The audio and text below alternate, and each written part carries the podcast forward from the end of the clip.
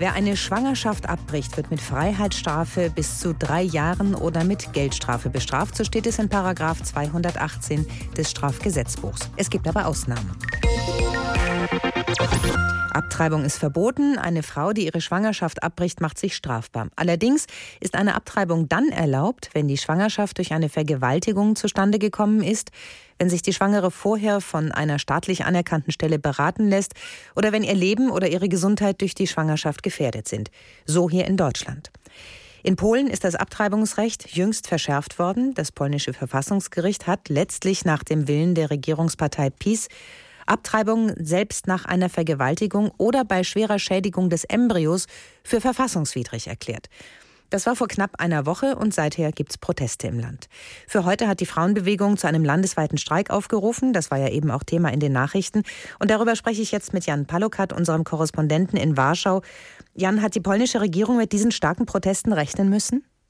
Eigentlich hätte sie damit rechnen müssen, denn es gab ja 2016, der eine oder andere mag sich erinnern, Massenproteste hier, die sogenannten schwarzen äh, Proteste. Damals wurde versucht, auf dem parlamentarischen Wege per Gesetz das Abtreibungsrecht zu verschärfen. Jetzt also dieser Umweg über das Verfassungsgericht. Vielleicht hat sie dann aber doch geglaubt, dass es ähm, nicht so große Proteste gibt, denn wir haben ja Corona-Pandemie, die Infektionszahlen hier äh, gehen rasant in die Höhe und es ist eigentlich auch nicht erlaubt, sich zu versammeln. Größere Versammlungen oder Demonstrationen sind nicht erlaubt. Aber äh, es gibt tatsächlich seit Tagen in der Breite Proteste, nicht nur hier in Warschau, sondern bis hinein in die kleinen Städte, wie damals bei den Frauenprotesten auch bis hinein in die äh, eigentlich Hochbogen der Peace-Partei. Und wie geht die Regierung jetzt mit diesen Protesten um? Gibt es vielleicht irgendeine Form von Dialog? Nein, es gibt keine Form von Dialog und der Parteivorsitzende Kaczynski, der hier als der mächtigste Mann äh, gilt, hat gestern eine Internetbotschaft äh, ins Netz stellen lassen, äh, aus der hervorgeht, dass die Zeichen eigentlich auf Sturm gehen, denn er kriminalisiert einmal die Demonstranten, indem er eben auf die geltenden Regeln ähm, in Bezug auf äh, Corona eingeht. Hier würden äh, Verbrechen begangen und er ruft auch auf, sich äh, schützend vor die Kirchen zu stellen und Polen zu verteidigen. Hintergrund dessen ist, dass im Rahmen der Proteste tatsächlich tatsächlich äh, Kirchen beschmiert wurden. Am Sonntag jetzt auch bei den Gottesdiensten vielfach Proteste in den Kirchen äh, stattfanden. Ähm, Kaczynski spricht von einem Angriff auf Polen, einem organisierten Versuch, Polen zu zerstören. So die Wortwahl gestern. Und das ist jetzt heute Morgen sozusagen die Grundlage der weiteren Auseinandersetzung. Ich könnte mir vorstellen, dass er genau das Argument ja heute auch wieder benutzt, denn heute wollen die Frauen einen Generalstreik beginnen. In den Nachrichten war das gerade schon Thema. Das haben sie 2016 ja auch schon mal gemacht, um in den ersten Anlauf der Peace zu stoppen stoppen, dieses Abtreibungsrecht zu verschärfen. Damals erfolgreich. Wie groß sind die Erfolgsaussichten dieses Mal oder ist dieses Mal irgendetwas anders?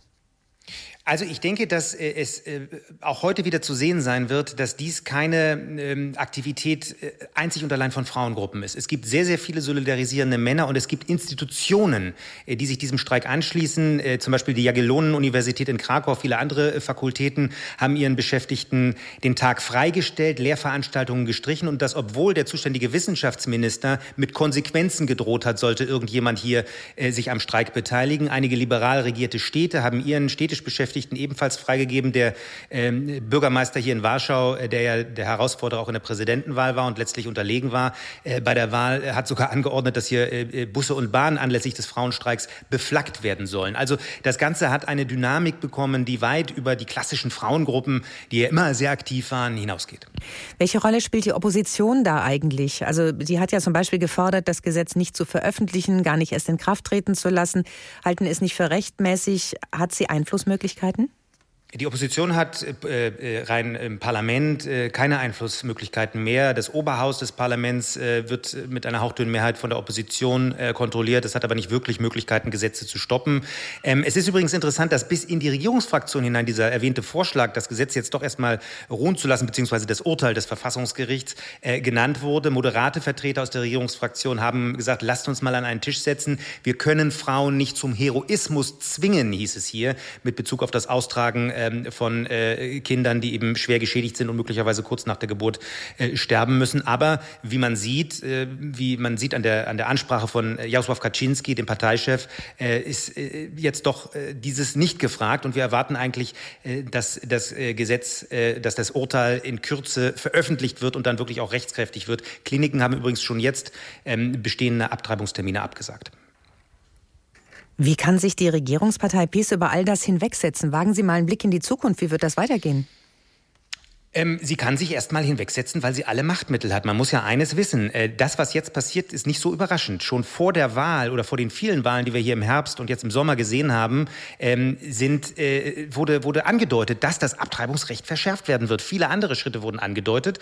Und die Polen haben mehrheitlich Peace gewählt. Sie haben auch den Peace-nahen Präsidenten gewählt. Äh, die Peace hat durch die Justizreform inzwischen juristisch äh, viele Mittel in der Hand. Das Verfassungsgericht, das dieses Urteil ja ähm, verkündet hat, ähm, gilt zumindest zumindest diplomatisch ausgedruckt als befangen. Also insofern muss man sagen, dass die Bevölkerung, die sich jetzt empört, offenbar auch viele Peace-Wähler eigentlich hätten wissen müssen, was kommt.